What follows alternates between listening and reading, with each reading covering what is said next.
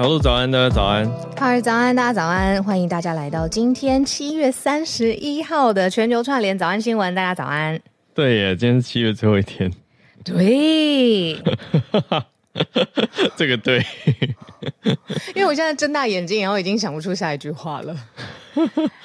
七月最后一天，然后八月嘛，嗯，真的过得太快，就剩四个月，今年就结束了，八九十，不对，我 差不多了，差不多，反正 就很快。我刚好最近也在想，因为就是今年快结束这件事情，年底这件事情，我们我们还没讨论，可是我在想，嗯，如果如果我们的 VIP 参会是办在十二月，这样是不是圣诞节假期海外海外的 VIP 有机会？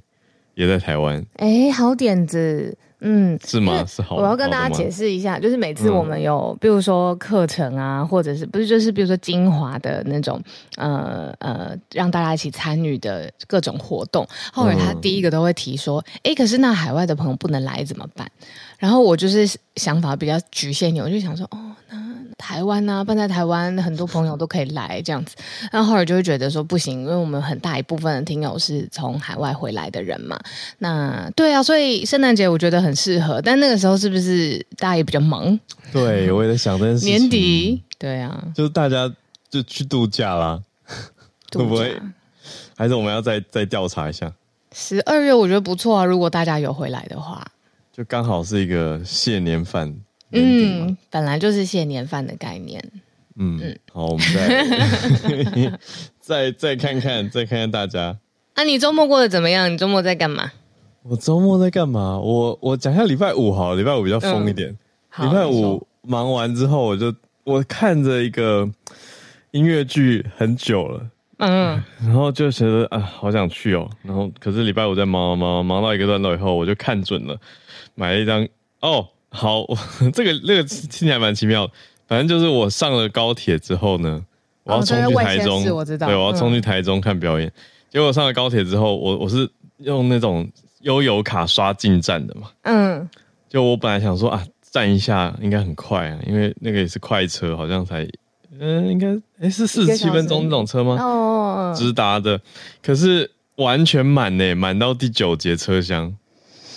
OK，我，我就想说，那我就去，我就灵机一动，因为我想要用手机做事情，嗯、我想要坐下来好好的写文，我就想说，那我买了商务舱。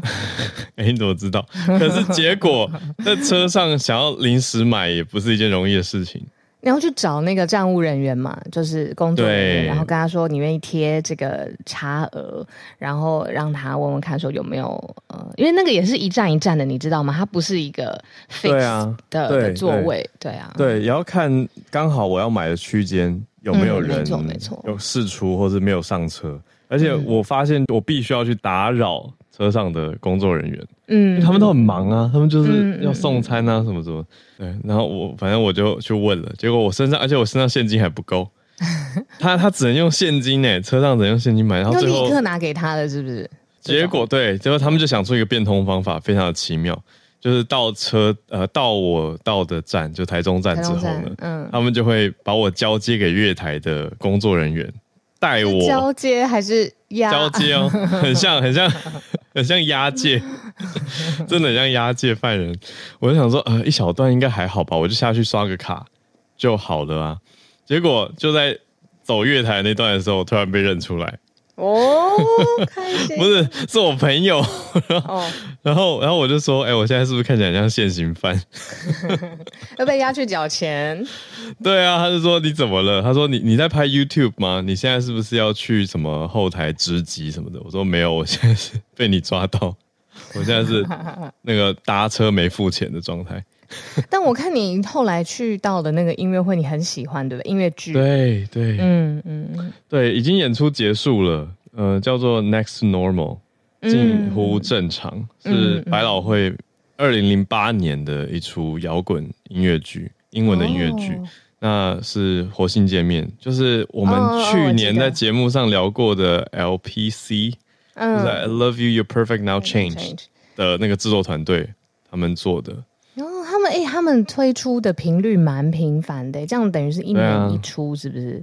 啊、哦，不止，我会吓到。哦、他们同时还推好几个，嗯、他们有别的制作。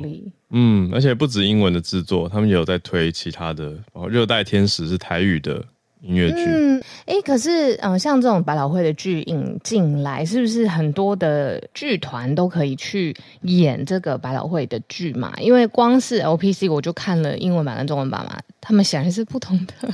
哦，对啊，不同的，对不对？是不同的，不同的授权。哦，了解了解。讲到这个，我们是不是在追一个类似工作领域，把就是西方戏剧精华带进来的？对，嘉宾，我们我们来赶快期待一下。对对对，期待一下。对啊，我觉得算很感动吧。就是《Next to Normal》这个音乐剧，他讲的，我想一想怎么说比较好。总之，他提到了 mental health，我觉得心理健康的意识。很重要，我希望这出戏可以有再加演啦。嗯嗯，因为他演了六场吧，可是都在周末期间，而且这一次只在台中国家歌剧院。然后就七期美丽的地方。对啊，可是很快就卖完了，几乎卖完。六场因为好像四场快卖完。那个歌剧院的座位是不是台中歌剧院的座位是不是没有特别多？就是跟他有国家。我记得它有分不同几个不同的区块，有中剧院啊，还有等等的。Oh. 那这次是在中剧院，其实座位也没有到超级少。当然你说跟大的厅比起来，对，我觉得其实是一直有在突破，有在成长的。那我觉得也看到观众的支持，因为你说上次我们聊到那个 LPC 是在。呃，四四南村在台北嘛，那个场地相对比较小。哦，对，他那个很小，我会看得到演员的妆非常的近，哎，对啊，而且他根本不是就是 proper 的座位，我可以这样讲吗？就是它是，是他是比较呃，我觉得比较灵活，比较有机的，你会融进去那个。嗯，并不是有那个把手，然后那个 cushion 也做的很舒服。对啊，对啊，那那这一次等于搬到更大的、更正式的场地，也有不同的压力嘛。可是表现的很不错啊，嗯、所以这个口碑也打起来了。我觉得应该有机会再更扩充很多的观众支持吧。嗯，你知道我最近在纠结我不要冲什么吗？哎、欸，我我做人生当中没有为了一个要去看。呃，表演这么波折，就是我连续两年订了那个汉斯季默 Hans Zimmer 的，我已经买了音乐会，你买了是不是？对。可是我连续两次都被他退票，我那个心就是一次，因为是疫情，他已经 cancel 了。对对对对对。哇！我是连续好像有一次，好像还在我生日前后附近，是满心期待的，就是想要过去这样子。但是因为疫情，他是真的不能。不要放弃，再冲一次。再冲一次吗？我心里是有一点畏惧了。对啊，因为他真的是，因为我们最近，我就最近有点诺兰热嘛。那当然，他这一次就是没有去做那个奥本海默，但之前我们很喜欢的 Inception 啊，嗯、然后狮子王，你知道也是他做的吗？我知道。对啊，然后马达加斯加这种，他也有办法做起来。等一下，马德加马达加斯加有他。好像是，那不觉得很不像？太惊讶了吧！然后我后来才知道，那个《Top Gun 二》就是很厉害的那个 Maverick，也是他做的。哦哦哦！对对对，阿汤哥的那个《捍卫战士》战士对吧？二也是他做的，我觉得真的太强了。对，好，所以你觉得我我不用怕了，是不是？对啊。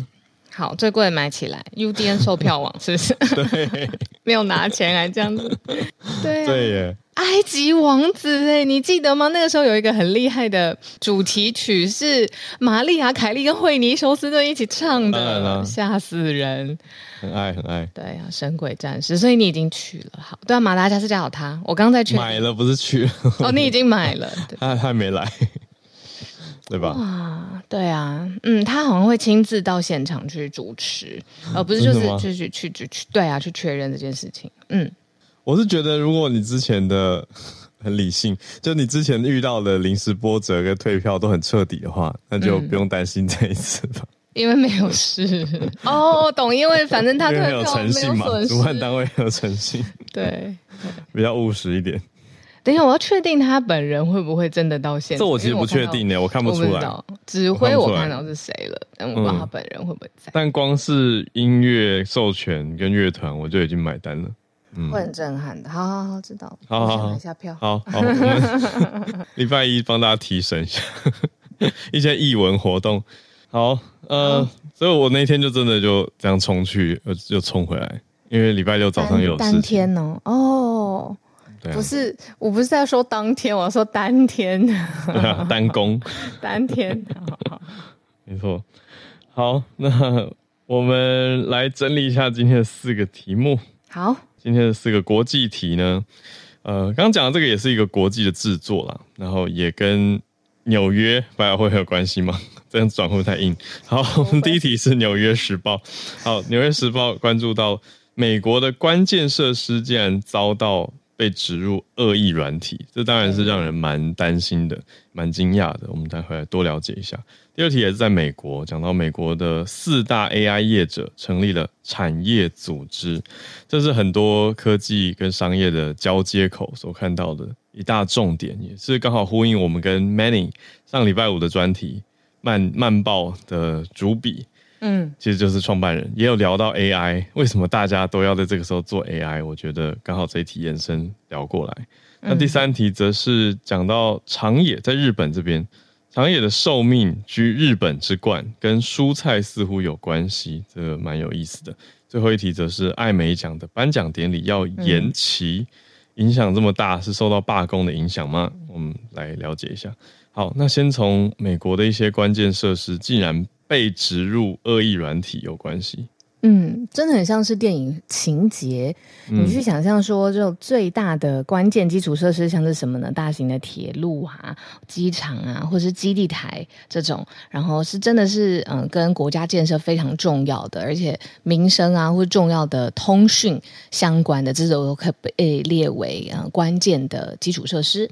嗯、那其实呃，今年同年五月份的时候呢，微软它作为科技公司的呃非常大之一的。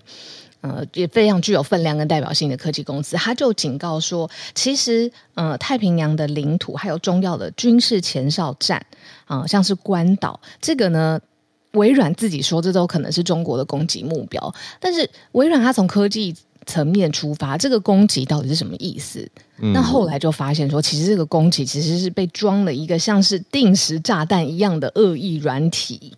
而且有锁定对象，诶，应该说蛮明显。现在看起来是针对，似乎是中国来做的这件事情。做这件事情，这个逻辑是什么呢？就是他是说，目前拜登政府已经相信的一个说法，是这个纽时他从各式的这个军事人员还有政府官员里面。得出来的结论就是说，现在拜登政府相信，如果台海之间发生了冲突，然后激烈的军事的呃对峙，甚至是战争，那这些被植入在美国被植入恶意软体的关键设施，中方就很可能引爆，因为我们刚才说它是很像是定时炸弹一样的东西，嗯、那所以借此去瘫痪美方的反应，或者是沟通，或者是行动。这太恐怖了吧？太像电影情节了。可是纽时他就是这样子刊登出来说，这是拜登政府现在相信他们正在面对的威胁，而且呃，就是真的是我们在眼角之下发生的事。嗯，而且这一次的吹哨者、嗯、或者说出来喊声的是大科技公司微软。嗯嗯，五月底就已经有提出一个警告了，说是中国应该是国家支持的骇客。对，在针对美国的一些关键基础设施渗透，那这所谓的关键基础设施就有一些电力跟通讯相关的，嗯，那包括哪里呢？美国太平洋的领土，还有重要军事的前哨站关岛，对，都是中国在攻击的目标。那你看这个太平洋，就离台湾这边更近嘛？嗯。那这件事情既然已经就是是拜登政府现在相信可能会面对到的威胁，所以呢，拜登总统现在透过行政命令，就是他可以总统权限可以做到的事情，去强制要求严格的检查网络安全相关的措施。那这就包括了呃，要跨部门的去协调，你去保护。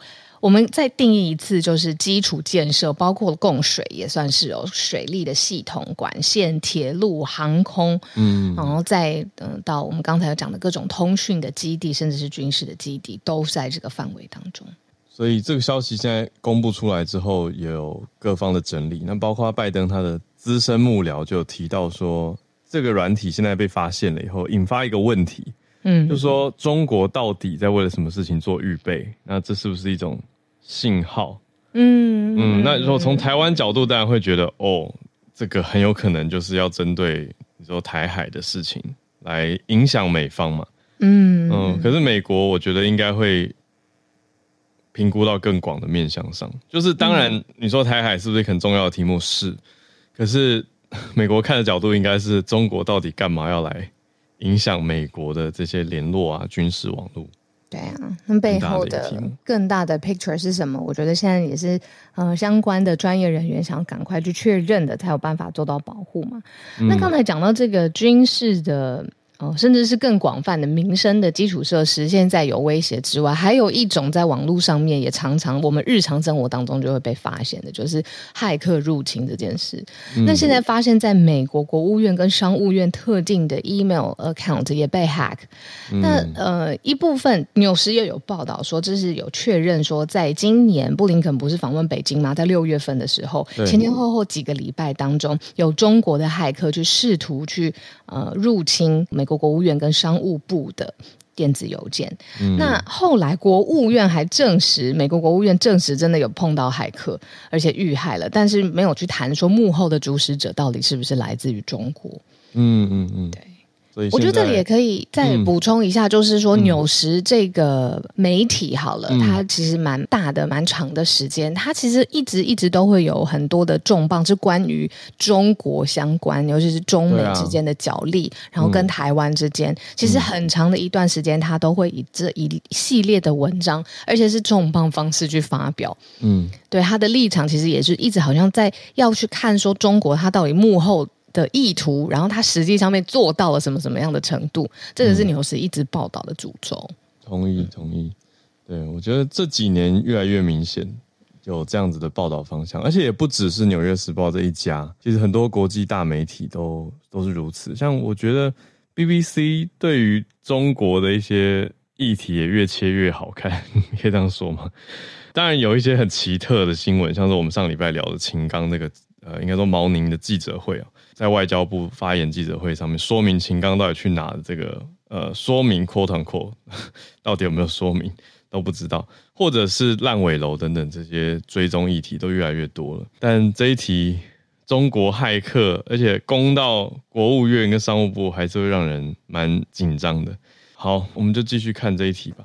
那接着第二题，嗯嗯，相对 AI 有关。对，那接着我们跟 Manny 刚好有聊到，为什么大家都要跳进来做 AI？嗯，呃，那时候 Manny 给了一个答案跟想法，我觉得刚好跟这一题的脉络很接近，就是大家现在重点也似乎不完全是技术谁领先谁落后，嗯，而是谁可以制定产业标准。对。呃，产业标准，然后呃，形成一个共识吧。有些有的时候不仅是硬标准，是说呃，你什么不能做，甚至是去再温柔一点的说，把这个风险，整个 AI 的风险降到最低的这个。呃，最大交集到底是什么？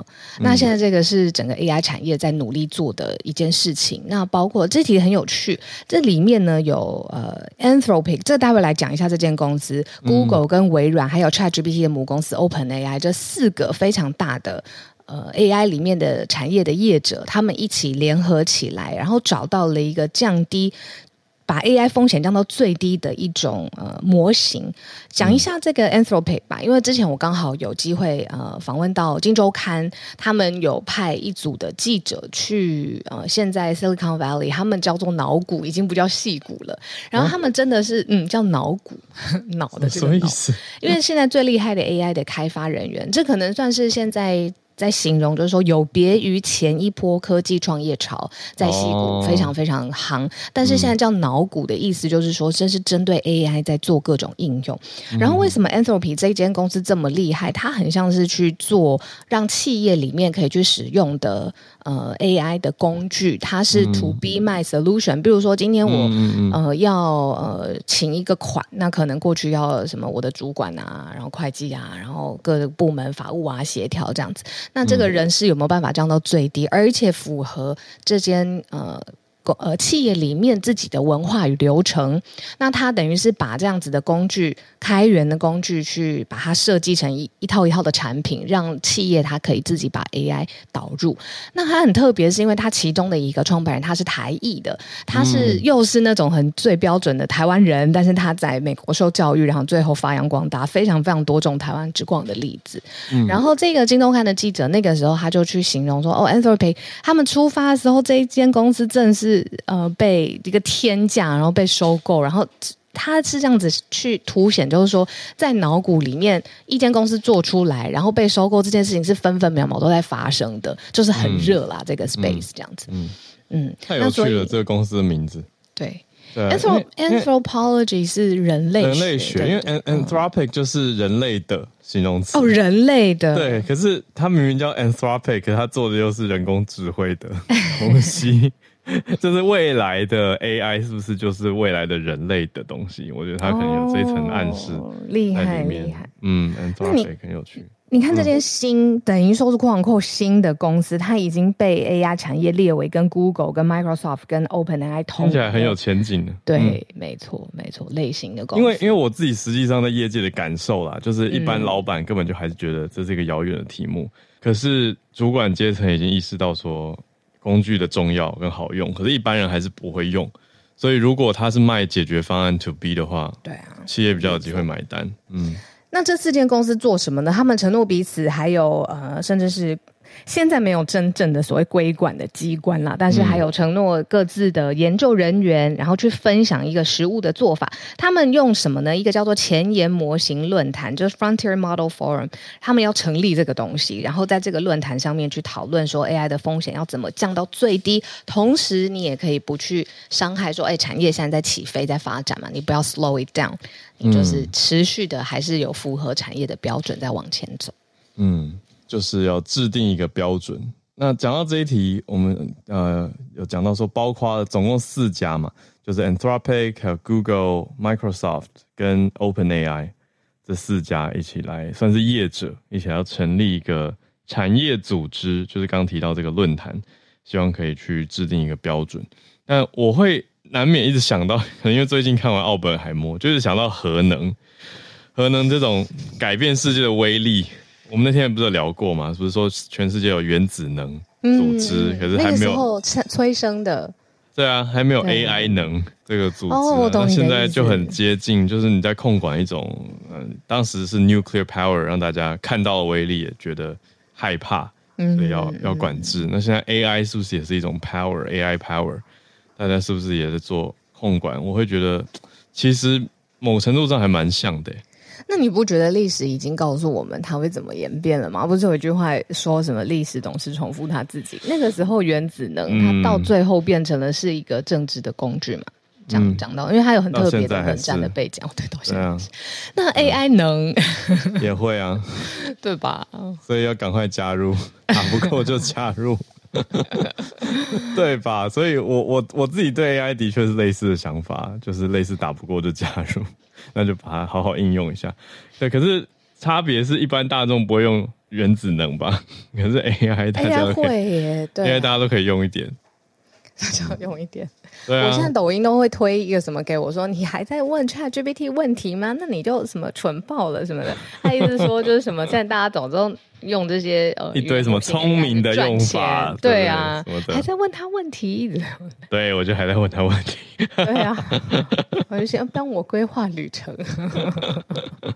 哦，那还听到我朋友做了一个算短演讲分享，很有趣，快速讲。他说，嗯。我们给 AI 的指令大概分三个等级，嗯，然后第一种最低阶叫许愿，我想说，嗯，那不是在讲我吗？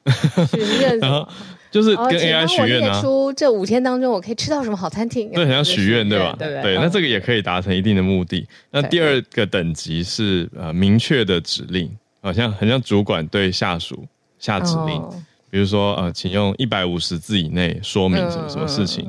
那我觉得哦还 OK。那他说第三阶其实是类似。城市的语言哦，我可以跟他讲说什么？对不起，举例也举不出来的我。那那反斜线，反斜线。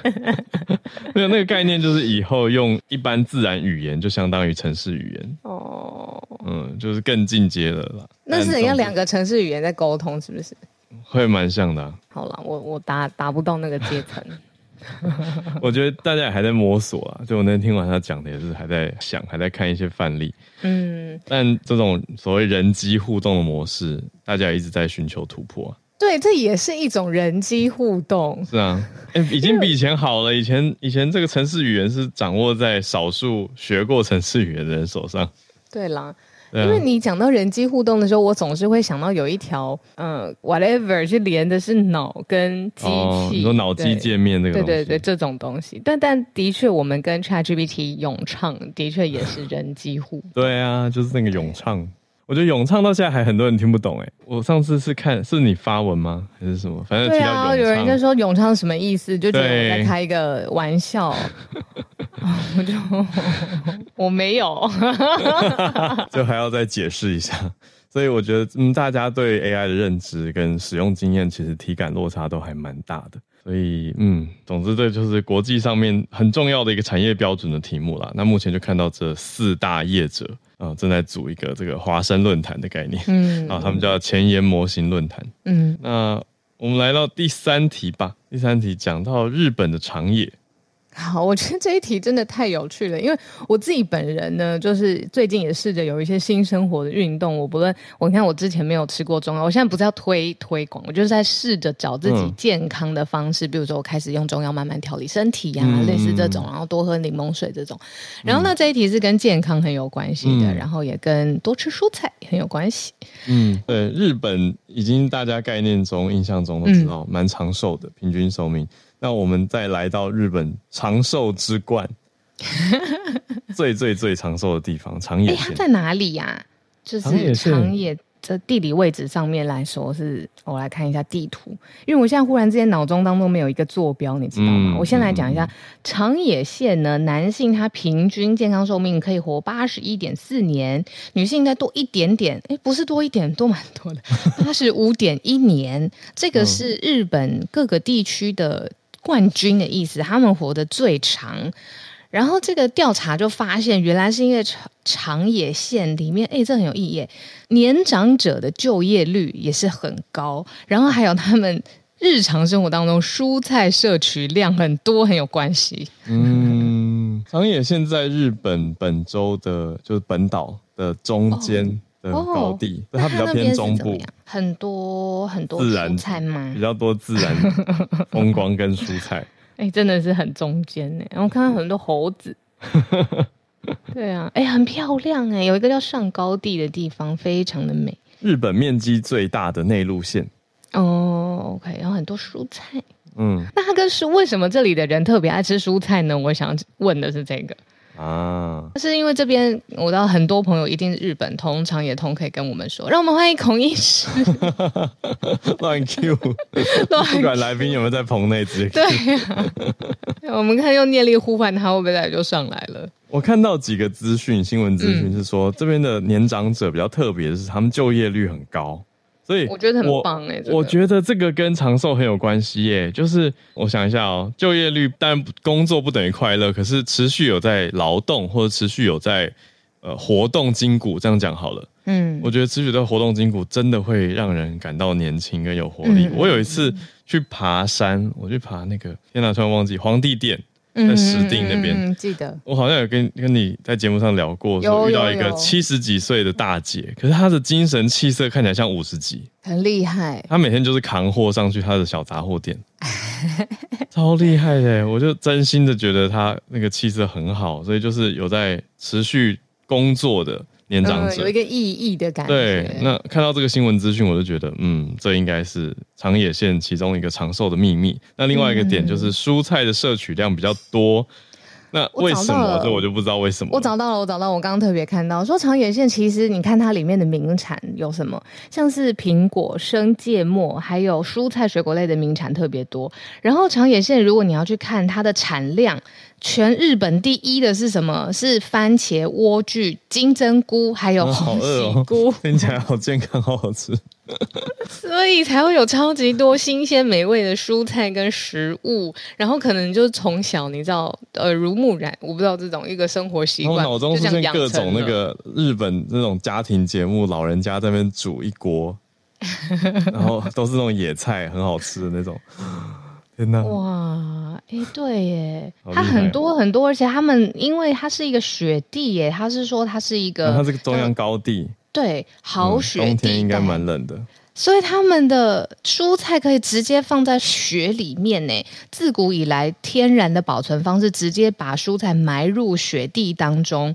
像是他们有一个在好雪地带的范山这一个山，嗯，它就是用雪去保存一个叫雪地红萝卜，好可爱，很可爱，可以想见呢，啊，可以想见我。嗯嗯，上次去北海道也是，对，我们就用雪来雪地来冰啤酒。因为那个雪真的是太高，那个雪满到快到二楼，很夸张呢。很夸张，够冰吗？我打开窗户可以耶，够冰耶。哦，对啊，那真的冰啤酒真的够冰，那真的蛮冰的，蛮冰的。所以长野，嗯，所以这个跟健康、持续的劳动，运应该说活动，嗯，跟嗯跟蔬菜的摄取量是比较多的。哎、欸，我这边还看到一个说，你说日本人他自己想不想要去移居到其他的，像是日本的都道府县，嗯。然后呢，长野也是排行榜那么常年以来的第一名哎，从二零零六年到现在。退休以后还是说就是想过去生活，想搬去？对啊，嗯嗯嗯嗯，所以哇，就是一个自然健康，然后到老都还有很多工作，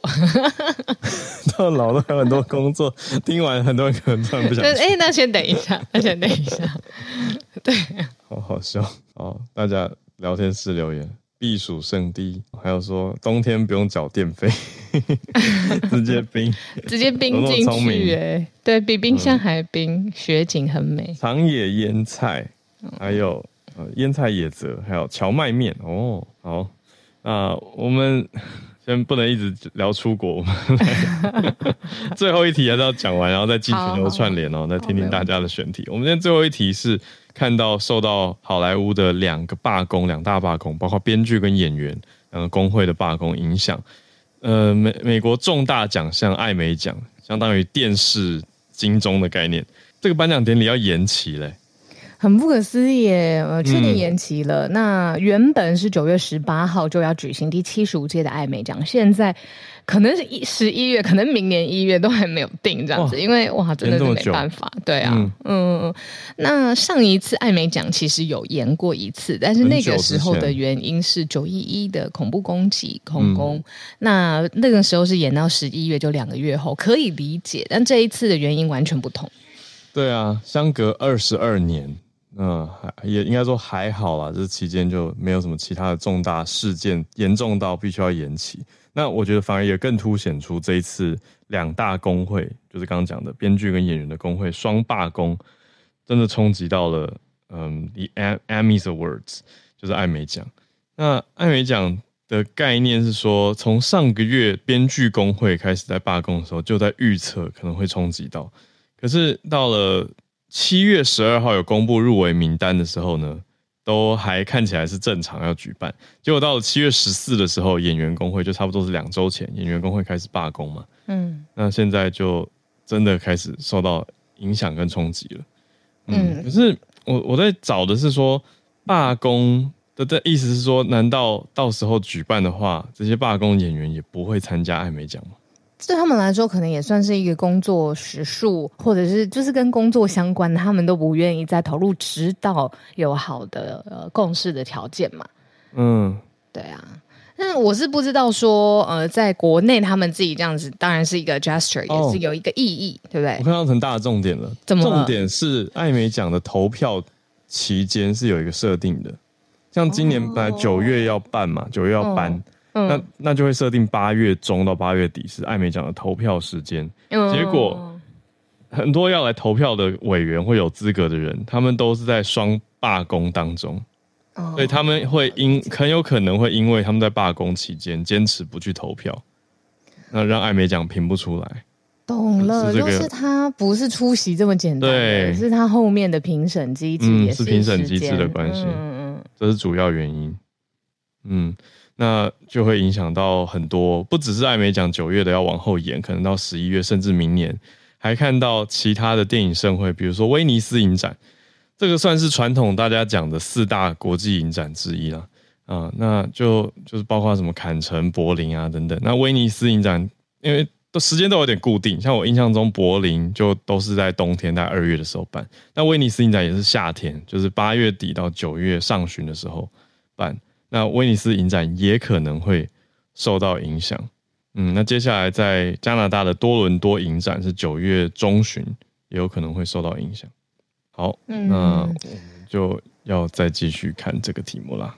讲到加拿大多伦多，刚好这个夏任信提老师在我们的聊天室当中，他刚才有补充哦，说这是今天我们没有选题。十个小时之前，其实中央社呃还有中文的媒体都已经有在报道的，就是巴基斯坦有炸弹式的，像是。恐怖攻击一样，当然还要等最近的定调吧。那就是在一个伊斯兰政党集会的时候，就有炸弹客进去攻击。那结果现在三十九人死亡，超过上百人受伤。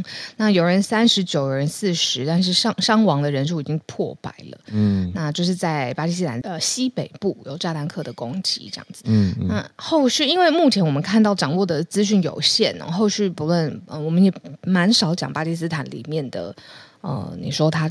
对峙的意识形态啊，政党啊，族群这样子，嗯、对啊，所以如果后续的话，我们明天来做一个整理。好，有开始看到一些巴基斯坦西北部的爆炸事件、炸弹活动。好，那我们准备来进全球串联的时间。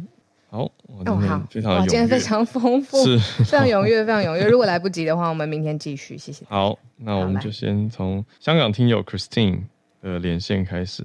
哎，这一题。是刚好是呼应我们上礼拜三的 SMC 早科学室内讲的这个大西洋经向翻转环流嘛？没错，翻转了。Christine 早安，嗯、早哦哦，不好意思，我上呃早安，你有听到吗？有有有，不好意思，我上上周三三没有听到，那可能我、哦、我不知道有，就是一个有就是那个科学的新发现嘛。对，是的，是的。其实，那我可能补充一点，就是其实这个呃科学研究，它就是说最快这个环流可能会在二零二五年就发生，但是就是它其实那个呃时间点其实蛮阔，它是二零二五到二零九五零，对，九五九五，对。对，然后但是其实，在那个时间点上面，其实那个科学领域是没有共识。嗯、然后也有科学家就是说，其实呃，他们用的数据其实有很多的不确定性在里面。嗯、然后这份研究用的它其实是一个比较进取的数据和模型。所以，但是唯一可以肯定的就是整个环流的状态越来越不稳定。然后它的重要性是在于它是其中一个气候临界点的事件。嗯，我就补充这么多吧。我我我没有听上个星期三的，不好意思。不会不会不会，就刚好是一个呼应，因为我想有的听友也许也是正在还在补进度。谢谢 Christine，对，的确就是这一题没有错。嗯，那室内有跟大家讲的蛮详细的。那谢谢 Christine 的补充。对，刚好我想到我昨天有遇到一个听友，他跟我分享他的听收听习惯，因为他是一位机师，那他就常常飞来飞去嘛。可是他回到台湾的时候，他他老家在屏东，所以他会从北部一路开车回屏东老家，那车程就很长。对，他就会一次听好几集，就会听我们的节目，这样补进度。因为他在飞机上有时候也不方便听，真的。对啊，他专心飞嘛。对，所以也谢谢 Christine。对啊，没事。对啊，谢谢 Christine。嗯，谢谢。对，的确是关注环境的这个题目，然后让大家也更意识到说，哇，很多的气候环境变化都比我们想象的可能来的还快。那虽然说确切的时间点跟影响，可能还没有共识跟那么明白，嗯、可是我觉得看到的是，是对、啊、对，就是这个经向环流，嗯，并没有让像大家想象的永远不会改变。好，那我们再继续连线跟脑骨 细骨的 James 来连线。哎、欸，这一题很有趣，我第一次看到的是猪猪鞋，它已经哎、欸、是猪猪鞋吗？我忘记了，就是关于这个、嗯、呃。室温常压的超导体很重要诶、嗯、James。早对对对，呃，小鹿早，Howard 长，没有错。呃，今天呃，就是想要讲这个新闻，我觉得比较像是抛砖引玉吧，因为我毕竟不是物理或是材料科学专业的，所以希望如果有啊、呃，就是这方面的大神来可以来补充或是校正，可以呃很很很 appreciate 这样子。然后这个新闻，我觉得应该要从上周四讲起吧，就是当时有一篇论文呢，在这个 X 就是前 Twitter 嘛的网友呢啊 被发现了，然后引发了就是科学界还有科技界的重大讨论嘛。那这个论文就是从这个韩国高丽大学的科学技术研究院，还有一个叫 Q Center 的研究机构啊，在七月二十二号就发布了这个发现第一个呃世界第一个常温呃呃室温常压超导体的发现。然后这个元素呢，基本基本上是两个作者，一个叫做呃，总共有三个在个论论文里面。然后它的名字呢叫做 LK 九九，是因为它有两个作者，一个叫做呃 Sakbay Sakbay Lee，一个叫 Jinhu Kim，就是 L 还有 K，他们在一九九年一九九九年就发现这个很少量的物质，然后现在才有一些资金，然后来研究这方面的东西，然后才就是真正确定他们他他们发现当时的是一个超导体，然后它这个。物质的原料是用一个叫做黄黄铅矿的东西，然后加入铜生成的一个晶体，然后在化学生成上其实是非常简单的，只有一些基础的搅碎啊、真空加热的一些步骤。然后它是在这个号称摄氏一百二十七度以下，然后在常温的环境就可以达成超导啊，就是大家的客厅的这个环境啊，非常非常常见的环境。然后啊，我觉得可以大约讲一下超导体是什么东西呢？为什么重要？就是简单来说，它就是。一种物质，它会在某种情况下展现这个零电阻，还有这个抗磁场等等的一个特性的一种物质。然后最常见的超导体用途，超导体的用途就是这个磁核共振嘛，这个 NRI 机器，还有这个磁浮列车等等。嗯、然后现在超导体的问题，其实就是要展现它这些特性，基本上就是要有呃高压或是低温。嗯、然后像是 NRI 嘛，它这个里面的这个金属就是用呃液态氦，就是非常低温。呃，摄氏负一百二十一一呃两百九十六两百六十九度，然后来维持就是这个超导体的状态，比长野线还要冷，就非常非常冷。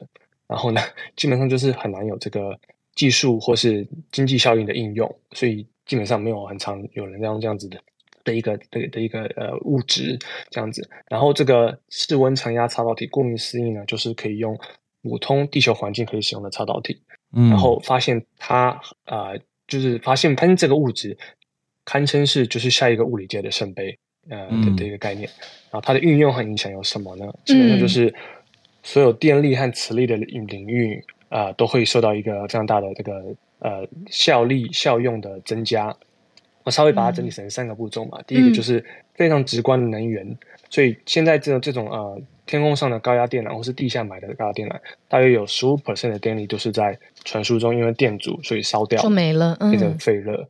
对，然后超导体基本上把这个变成是零，因为它没有阻力，它没有电阻。嗯，然后在发电厂的发电机基本上有啊、呃，现在的效率基本上是四十 percent，然后理论上也可以提升到差不多九十 percent 左右。嗯，然后最后还有就是在核融合的发电上面，其实他们用很多超导体的电子呃的的，的磁铁来控制电浆，然后这方面因为现在都是用一些非常冷的一些呃。液态液态氦这样子，然后现在如果有这种常温的超导体，他们可以减去这个部分，系统可以简化，然后最佳化，所以未来说不定可以达成，现在还不知道。然后最就是简简单来说，就是就是抗这种气候变迁会多出一个利器。然后在科技产业的第二，嗯嗯嗯嗯、因为电阻产生的废热应该也会啊、呃、迎刃而解嘛，就是晶片的运算力有可能可以大大的提升。就小至手机啊，然后大到这个超级电脑的算力都可以提升一个档次，然后也不会有一些过热的问题。那当然，AI 的开发啊，一定会受益的，因为现在基本上是想要更多的运算力，可是因为一些建设 cloud infrastructure 的的的的一些 cost 没有办法。然后在量子电脑的研究上，其实很多人不知道，他们也用了很多啊、呃、这个超导体来做一些 qubits，就是他们的基本运算的的的单位。然后也可以减大大减少它的复复杂度这样子，然后 NRI 机器也可以缩小，然后其实很多现在研究刚刚小路提到的脑机界面嘛，嗯、都是用一个叫做 functional NRI 的，嗯，所以说当它可以缩小之后，说不定可以普及这方面的技术啊，嗯、说不定大家都可以拥有这样子的一个东西在家里，然后最后面在运输产业呢，嗯，嗯对，你说，嗯、就对超导体在理论上也可以当做是一个电容器，就是电池。对，所以电动车很可能就会有拥有这个瞬间充电、瞬间放电的技术，所以完全不需要担心说充电站不够，或是说啊、呃、充电太慢这样子的一个问题。然后还有就是各有经济交易的呃磁浮列车等等。嗯，所以说这个发现有人称之，如果成真的话呢，就会是这个诺贝尔奖的得奖券，然后也可以称之为第四次工业革命也不为过。嗯、就是改变太多太多东西了。嗯嗯，嗯主要听到是电呐、啊，就是呃，他们因为零电阻，所以产生的消耗啊，或者是你说功率不好，或者是效率都会被解决，然后大幅提升这样。嗯，对对对，就基本上就是好像是一个方程式里面，你可以把一个一个一个 term 一个一个一个东西把它消掉，因为它是零，你就可以简化非常多的东西，然后非常开心这样子。对，差不多这样子的概念。嗯，然后当然就是、嗯、呃，我看到聊天室有人在讲，就是现在有很多实验室正在想办法复制这个论文的结果嘛。毕竟说啊、呃，这是一个实验室出来的，还是要有另另外一个 independent 的一个实验室来来复制。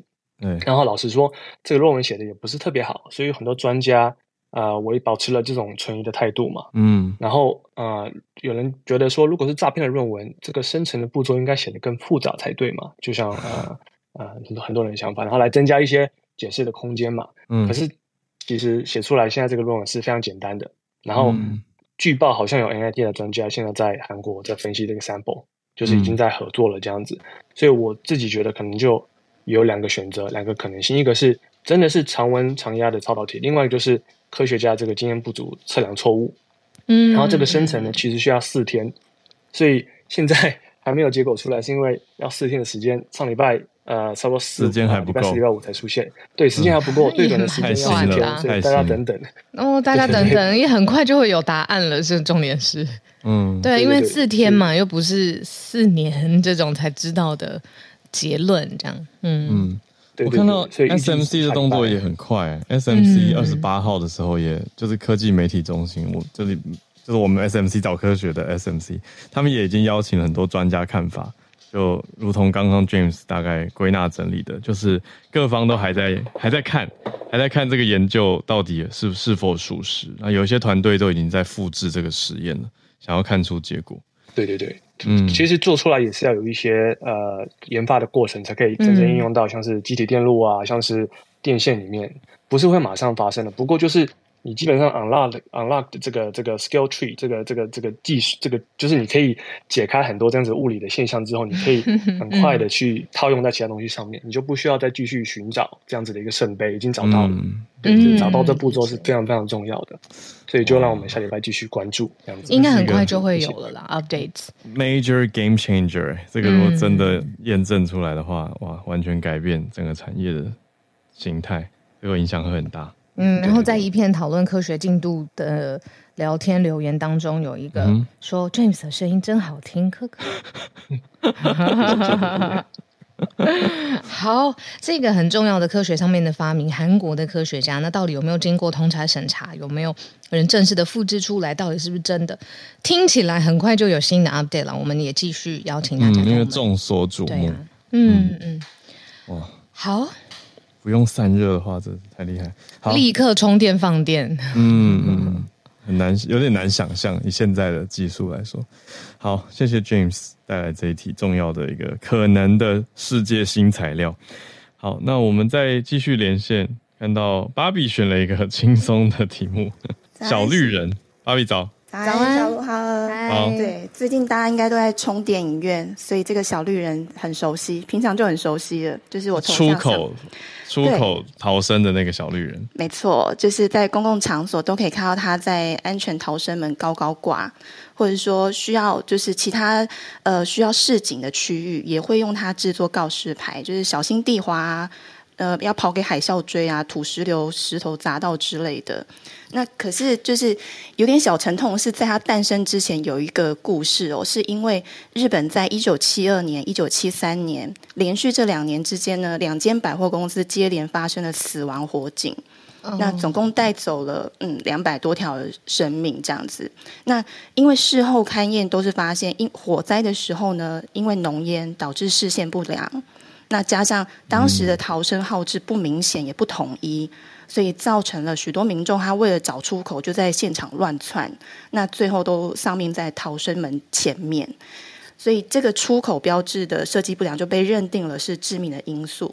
那之后在一九七八年的时候，日本的消防安全协会他就举办了一场紧急出口标志的设计大赛。那那个时候总共收到了呃三千三百件的投稿。最后是由呃小谷松敏文先生，就是这个小绿人标志获得了优胜。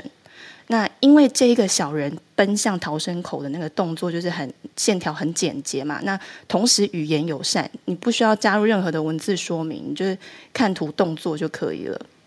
那而且在呃绿色绿色，它是在火场里面，就是那种红灰色环境当中，它是格外显眼的。嗯，主要是因为呃人类的眼睛，它的干状细胞里面有一种名叫做视紫红质，也叫做视紫质，它是一种色素。嗯、那它主要是负责暗视觉，就是让我们在身处在黑暗环境当中的时候，可以第一个时间看到绿色的东西。那其他其他颜色其实没有办法马上的分辨出来，所以呃，绿色在许多许多国家的文化里面，普遍都代表着安全。嗯、那接着小绿人，他在一九八七年就是成为了国际的标准化组织 ISO 认证的紧急出口标示，然后所以才推广到全球的很多个国家。嗯、可是这个小绿人，他是在二零零三年的时候才被赋予了一个正式的名字，叫做皮克托。就是是象形图文那个英文英文单字 pictogram 的那个音译这样子，嗯嗯、然后日本人他还成立了一个皮克多先生协会，就是感谢他亲身示范超多的危险动作，就告诉我们说生活上很多危机这样。他们的协会有一段标语是讲说，皮克多先生总是身处在可怕的环境当中，跌倒撞到头，跌落被挤压，他用自己的牺牲来告诉经过的人有危险。嗯，所以就是我们要对他保持敬意，这样。嗯、所以大家可以搜寻有一个网站上面，它有各式各样，就是皮克托先生受苦受难跟搞笑的图标。我把、嗯、我把链接放在聊天室，有兴趣的朋友可以搜寻观看。以上跟大家分享。哦、被海啸追、被挤压，都是他的日常，这样子听起来。Big Big Good Guramu Pictogram，皮 克托，他的日文。哦，原来是这样。嗯，哦，原来小绿人的生平，我现在才知道。皮克多桑，嗯嗯嗯，皮克多先生的概念，好，很可爱。谢谢芭比，谢谢芭比。对啊，真的是大家有在进化，我觉得听起来也是很好。就公共的标识越来越简明啊，越来越对大家有帮助，嗯、对对，安全也是很有帮助的提升。那我们最后的连线来宾是信琪老师。哎，老师早安！小鹿早，好早，早，不好意思，呃，我刚，哎，我我今天想要跟大家分享的一个就是跟昆虫有关的，嗯，突然觉得自己变成叶老师，嗯，没有问题。啊，我我我不晓得有多少人，你们在开车的时候啊，有注意到你们的挡风板呃被被昆虫就是撞到昆虫，然后整个 splash 这样子，有很多好像变僵直的。对，那如果你们现在还看得到，那恭喜你，你们的 diversity 其实都还很很不错，你们的昆虫的多元都还很好。在卑诗省的这个状况其实越来越少。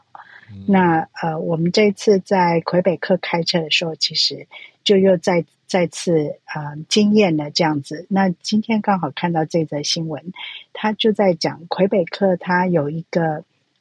已经五十多年的，已经成立五十年的昆虫业余爱好者协会。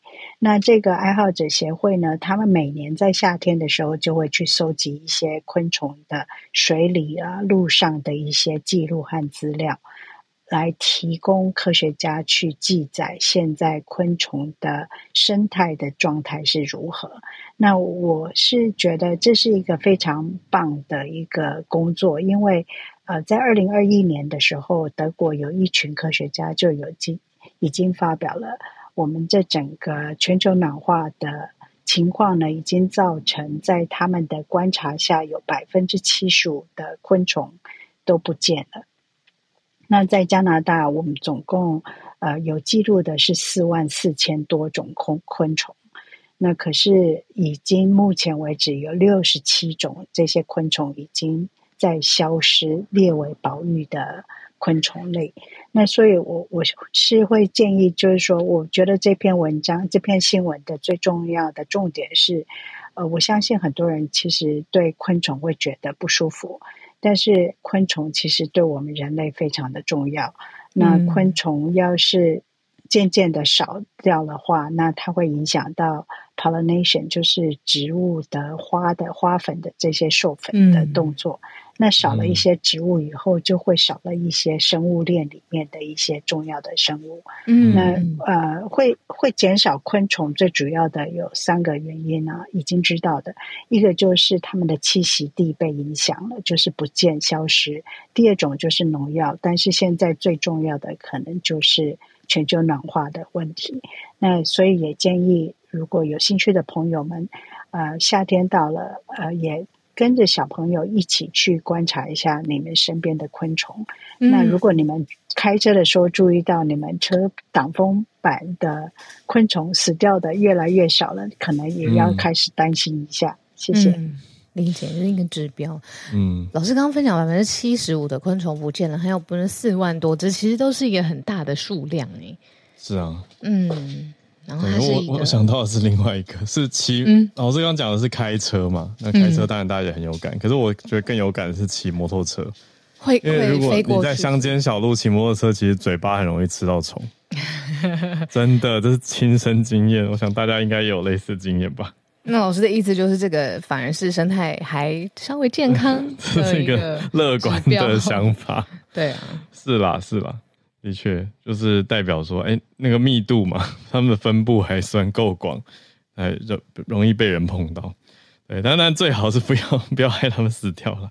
某些时段，对啦，对，聊天室，嗯，看来大家是有些经验。对，就是有的时段特别多虫虫，那可能因为它们的各种对生物习性啊、趋光啊，或者是作息等等都有可能。